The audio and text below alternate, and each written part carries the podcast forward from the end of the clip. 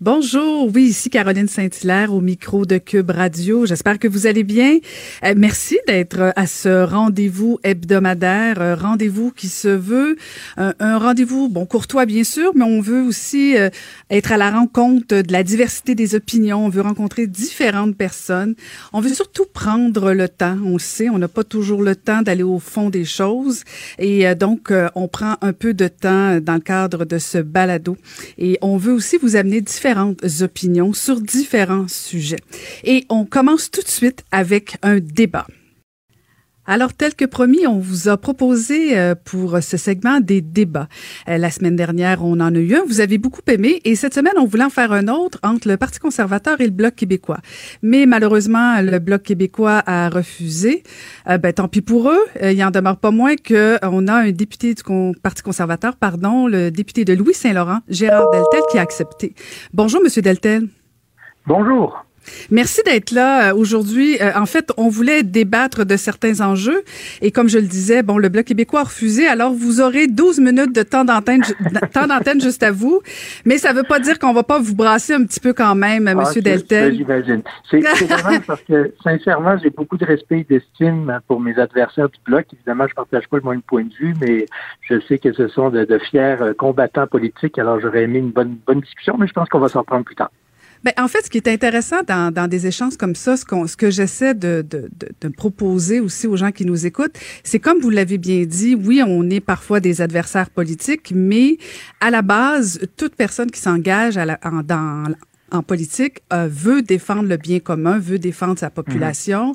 Et ça, je pense qu'on on le voit pas et on le ressent pas toujours nécessairement. Euh, veut, veut pas. On voit souvent, bon, euh, les, les, les, petites luttes entre les partis politiques, entre les parlementaires. Euh, mais moi, ce que je, je, voudrais vous entendre sur, bon, vous avez un nouveau chef avec Monsieur O'Toole. J'imagine que ça suscite quand même beaucoup d'espoir. le départ de Monsieur Scheer est pour vous, j'imagine aussi, après son discours et sa sortie plutôt manquée.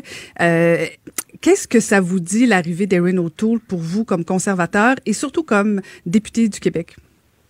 Ben, c'est sûr qu'un chef qui arrive amène son style, son approche et ce qu'il est. Et un chef, c'est important parce qu'évidemment, c'est lui qui prend les décisions ultimes et aussi c'est lui qui est l'image du parti d'un océan à l'autre et qui, évidemment, va, ce qu'on souhaite, c'est qu'il dirige le pays. Et Aaron O'Toole, évidemment, moi, je le connais bien depuis cinq ans, je siège avec lui. Puis je peux vous dire qu'on est en voiture avec lui. C'est un homme qui, je pense que tout le monde s'en est rendu compte, c'est un homme très humble. Euh, c'est un homme comme vous et moi, qui travaille fort dans la vie, qui a travaillé fort dans sa vie pour, pour arriver là où il est. C'est un père de famille, il a deux enfants. Euh, c'est un type qui est né à Montréal, hein, en passant. Il est né à Montréal. Son père travaillait chez TM à Boisbriand, mais il a déménagé quand Aaron avait peut-être 6-7 mois, donc euh, c'est pour ça qu'il a vécu en, en Ontario. Mais euh, c'est un type qui s'exprime dans un français tout à fait correct, même plus bien meilleur que ce que les gens pensaient. Puis il y a tout un, tout un parcours, là, cet homme-là. Ça a été un militaire dans l'aviation canadienne avec un poste de capitaine, donc c'est un officier de, l'aviation canadienne. Il a été avocat d'affaires sur Bay Street, donc il connaît le monde des affaires.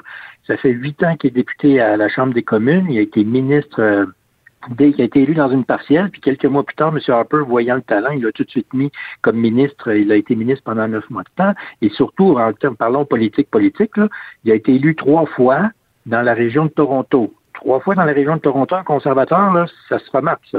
C'est comme un conservateur qui se fait réélire au Québec, ça se remarque, ça. Alors, on est très heureux de, de, son, de son approche. Puis, ce qu'on a vu, c'est exactement ce qu'on voit depuis quelques jours qu'il est là. C'est exactement l'Aaron que moi je connais.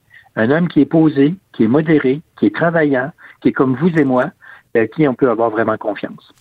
Bon, Monsieur Deltel, vous dites qu'il est comme vous et moi. Euh, mettez-vous deux secondes dans, dans, dans ma position à moi comme femme québécoise euh, reconnue pour être souverainiste. Comment comment je peux percevoir chez quelqu'un comme Monsieur O'Toole une ouverture au niveau de certaines questions québécoises? Parce que le Parti conservateur, c'est pas juste Erin O'Toole, c'est aussi encore euh, des gens comme Derek Sloan, euh, c'est encore euh, une voix de droite très présente comment vous pouvez répondre aux inquiétudes de certaines Québécoises euh, qui ont un mauvais souvenir, notamment de la dernière campagne électorale? Bon, alors mettons les choses très claires. Et M. O'Toole l'a bien répété, il l'avait dit d'ailleurs pendant la campagne au leadership. Il est un député, c'est un homme qui est pro-choix. Alors, sur les questions de l'avortement, c'est pas pro-vie, c'est un pro-choix. Il l'a dit pendant la campagne au leadership, il l'a répété avant, pendant et après, et surtout, il a été élu d'un océan à l'autre par une forte majorité de, conservateurs, 176 000 personnes qui ont voté, c'est déjà beaucoup, et il a gagné au Québec dès le premier tour avec un fort 45% Au dernier tour, il avait 60% et plus. Mathématiquement parlant, c'est le Québec qui l'a catapulté chef du Parti conservateur parce qu'il a eu plus de votes au Québec qu'en Ontario, sa, province là où, il, est député. Donc, il est pro-choix et les gens l'ont ont voté pour lui sachant que c'était un candidat pro-choix. Mieux que ça, alors qu'il venait tout juste d'être élu à la Chambre des communes, il a été un des rares députés conservateurs à l'époque, un des six députés à avoir voté pour les droits des LGBT. Alors qu'une vaste majorité de députés avaient voté contre, lui avait voté pour. Donc, c'est pas une question, là, il se met au goût du jour. Là. Il dans son engagement politique depuis toujours, il est pour les droits des LGBT et il est pro-choix. Donc, toutes ces questions qu'on a eues l'année passée qui ont fait malheureusement, tout ça a omnibulé tout le reste qu'on avait à proposer aux Québécois et aux mhm. Canadiens, ben ça, c'est réglé. Donc, pour cette approche-là, c'est déjà un bon point sur les enjeux sociaux. Parlons maintenant du Québec. Il a, lors de la course au leadership, présenté une plateforme qui, d'une certaine façon, que je veux rien enlever à son équipe, mais qui s'est inspirée très fortement, pour pas dire du copier-coller, à ce que nous, comme parti politique, on avait proposé l'année dernière. Mais par malheur, l'année dernière, on ne parlait que d'avortement. On ne pouvait pas parler de donner plus de pouvoir au Québec concernant l'immigration, concernant la culture, d'un rapport d'impôt unique. Toutes les choses que le Québec demandait et que malheureusement, on n'a pas pu débattre parce qu'on parlait juste d'avortement. Puis, attention, je blâme personne, sinon nous-mêmes, parce qu'on n'avait pas réglé le problème avant. Mm-hmm. Mais là, c'est clair. On a un chef qui est pro-choix, on a un chef qui, politiquement, s'est déjà manifesté dès les tout débuts pour les droits des LGBT, et on a un chef qui a une plateforme pro-Québec. Moi, on va vous dire comme Québécois, là, et un type qui s'exprime dans un français tout à fait correct. Puis en plus, c'est né à Montréal. Alors, moi, je crois que là, on peut le regarder de façon positive. Mais, Monsieur Deltel, admettons que c'est réglé pour le chef de votre parti, cette question-là sur l'avortement. Il en demeure pas moins qu'il a aussi dit qu'il laisserait euh, libre, libre vote là-dessus. Euh, il n'était pas la question nécessairement au sein de son parti. Euh, comment on peut être assuré, imaginons, hypothèse, là, je, fais un peu de politique fiction, euh, mais qu'il y ait plusieurs... pardon? Mais oui, mais c'est ça l'affaire on fait de la politique fiction. Regardons ben oui, mais c'est parce qu'on n'a pas le choix, M. Deltel, parce qu'il y a, y a quand même des parlementaires au sein de votre équipe qui revendiquent euh, le fait qu'on veut ramener cette question-là. Alors, imaginons que, moi, mettons que je vous suis, M. Deltel, je dis, parfait, M. O'Toole a démontré de l'ouverture envers le Québec, a dit que la question de l'avortement, pour lui, c'était pro-choix, il n'y en a pas de problème. Maintenant, il y a des gens dans votre parti qui veulent ramener euh, ce débat-là. Euh, est-ce que un moment donné, on pourrait pas se retrouver dans un parti que la voix dominante est davantage de ramener cette question-là? Alors, écoutez, regardons les faits. Nous, moi, je suis député depuis cinq ans à la Chambre des communes, puis est-ce que ça, ça s'est pas passé? Mieux que ça, quand nous, les conservateurs, étions au gouvernement, on a toujours bien gouverné le Canada pendant 90 ans, mm-hmm. donc quatre ans comme gouvernement majoritaire. Est-ce que vous vous souvenez du moment où justement on a passé un feu d'avoir cette situation-là? Non. Et vous le savez comme moi, quand un gouvernement est majoritaire, à la limite, il peut faire à peu près ce qu'il veut, tu sais, bon, toute chose étant égale, mais si ça avait vraiment été le plan secret, masqué, qui a embusqué, et qu'on va surprendre tout le monde avec ça, et non, ça s'est pas fait. Mm. Pouvez-vous me nommer une Canadienne qui, pendant les neuf ans sous le, sous le gouvernement Harper, sous le gouvernement conservateur, n'a pas pu se faire avorter? Non. Mm. Alors, c'est sûr qu'on peut s'inventer plein de scénarios fiction. La réalité, c'est qu'en un tel gouvernement, il n'y a strictement rien qui a changé. Et c'est la même chose qui va arriver avec un premier ministre, Aaron O'Toole. C'est ça la réalité. non, je comprends, je comprends, mais quand je parle de... Ouais. Oui, mais la politique fiction, des fois, ça peut finir en réalité. Vous l'avez dit vous-même, dans la dernière campagne électorale, c'est devenu le, sujet et aucune autre de vos, de vos propositions euh, n'aboutissait parce que la question n'était pas réglée. Donc, ce que je vous pose comme question, selon vous, la question est réglée sur l'avortement au Parti conservateur. À partir du moment où vous avez le... Je ne veux surtout pas casser du sucre sur le dos d'Andrew Scheer. C'est un gars que je respecte énormément. Puis je, je regarde, c'est correct, là, OK? Mais, dans sa position à lui, il n'était pas à l'aise avec ça, parce que lui-même était un pro-vie. Ça n'en est jamais caché, soit dit en passant. Et c'est pour ça qu'il y avait, y avait un flou rattaché à ça. Là, il n'y a plus de flou tout rattaché. Notre chef a été clairement élu comme étant un député pro-choix. Notre chef a été clairement élu comme étant un député qui avait déjà manifesté ses votes positifs pour les LGBTQ. C'est une histoire du passé, ça. Regardons en avant. Et regardons en avant avec un chef qui est clairement identifié, qui a été élu par 176 000 Canadiens d'un océan à l'autre, sachant pertinemment que c'était un gars qui était du bord des LGBTQ, puis un gars qui était pro-choix. Alors, parlons maintenant des. Nous, nous allons faire une campagne qui va porter sur les enjeux qui touchent directement les Québécois. L'adversaire, les adversaires voudront peut-être évidemment amener ça sur le tapis, mais ça va faire chou blanc parce que notre mm-hmm. chef est très clair là-dessus. Est-ce que euh, vous parlez des adversaires, euh, des photos comme on a vu récemment de votre chef en train de faire du jogging, euh, qui peut être en soi un message très inspirant, mais son chandail a fait jaser beaucoup, où on voyait I love gas and oil. Est-ce que vous pensez que c'est ces genres d'affaires, des stratégies de communication qui peuvent être payantes pour vous, ce genre d'image-là? Mais vous savez, au moment où on se parle au Québec, il y a 50 000 personnes qui travaillent dans l'industrie de la pétrochimie.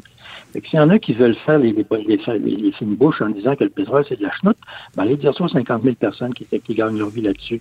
C'est des milliards de litres d'essence qu'on consomme tous les ans au Québec. Et le problème qu'on a au Québec, c'est que 62 du pétrole qu'on achète, c'est du pétrole américain. Alors, s'il y en a qui veulent continuer à encourager Donald Trump, c'est leur choix. Moi, je préfère encourager le pétrole canadien puis les travailleurs canadiens. Mhm. Tant et aussi longtemps qu'on aura besoin de ressources naturelles de cet acabit-là, je préférerais, et de loin, que ce soit du pétrole canadien plutôt que du pétrole américain. Mais s'il y en a qui, pour, à qui ça dérange pas d'aider Donald Trump, c'est leur choix. Moi, je préfère aider le Canada. Donc, euh, en parlant du Canada, euh, on voit M. Trudeau se préparer pour les campagnes électorales. On a vu un, dernier transfert de 2 milliards aux provinces. Euh, ça, on peut pas sentir davantage des élections quand on est dans, dans ce genre de promesses-là. Selon vous, est-ce que c'est une question de semaines ou de mois avant qu'on soit en élection au Canada? Ça dépend des trois partis politiques d'opposition. D'abord, on va voir qu'est-ce que contient le, discours du trône avant de dire si oui ou non on va voter pour ça. Mais c'est clair que nous, on va regarder ça avec beaucoup de, sévérité parce que le gouvernement a complètement perdu le contrôle. Mais ça prend les trois, les trois partis pour voter contre, les trois partis d'opposition pour renverser le gouvernement. Mm-hmm. Et là-dessus, c'est dommage que le bloc soit pas là parce que j'aurais questionné là-dessus. Vous savez qu'il y a eu un discours du trône en novembre dernier. Et ce discours-là, le Québec avait formulé sept demandes. Le Québec a demandé sept choses au gouvernement canadien pour le discours du trône. Le discours du trône a dit non aux sept demandes du Québec, puis le Bloc québécois a voté oui. Alors, quand le Bloc québécois se prétend être la voix du Québec à la Chambre des communes, comment ça se fait qu'ils ont dit oui un discours du trône qui disait non sept fois au Québec? Sept sur sept. Les sept demandes du gouvernement du Québec, c'était non, mais le Bloc a voté oui. Alors, quand le Bloc est là, les masses en l'air, en disant on est là pour défendre le Québec, attention et soyons prudents. Et ça, c'est sans compter leur vote odieux, et je pèse mes mots, leur vote odieux de février dernier, alors qu'ils ont protégé l'éthique douteuse de Justin Trudeau et ont muselé le commissaire à l'éthique. Ça, c'est arrivé en février dernier, je vous raconte l'histoire. Et c'est pas une histoire inventée, c'est pas de la politique fiction, c'est vrai. En février dernier, nous, les conservateurs, avec le soutien du NPD, en comité parlementaire sur l'éthique, nous demandons à ce que le commissaire à l'éthique vienne témoigner pour faire état du rapport que lui-même, le commissaire à l'éthique, a écrit, le rapport Trudeau 2, qui faisait l'analyse du travail de M. Trudeau avec l'ingérence politique qu'il a fait dans le système judiciaire avec le scandale SNC-Lavalin. Le rapport s'appelle rapport Trudeau 2, parce qu'il y a un premier rapport Trudeau 1 où Trudeau été reconnu coupable d'avoir manqué d'éthique, et le rapport Trudeau 2 concluait que M. Trudeau avait fait un usage abusif du pouvoir politique sur le système judiciaire, des pressions indues, des mots précis, pressions indues. Nous, les conservateurs, on voulait que le commissaire à l'éthique témoigne. Le NPD était d'accord avec nous. Les libéraux étaient contre. Et qui également était contre? Le Bloc québécois.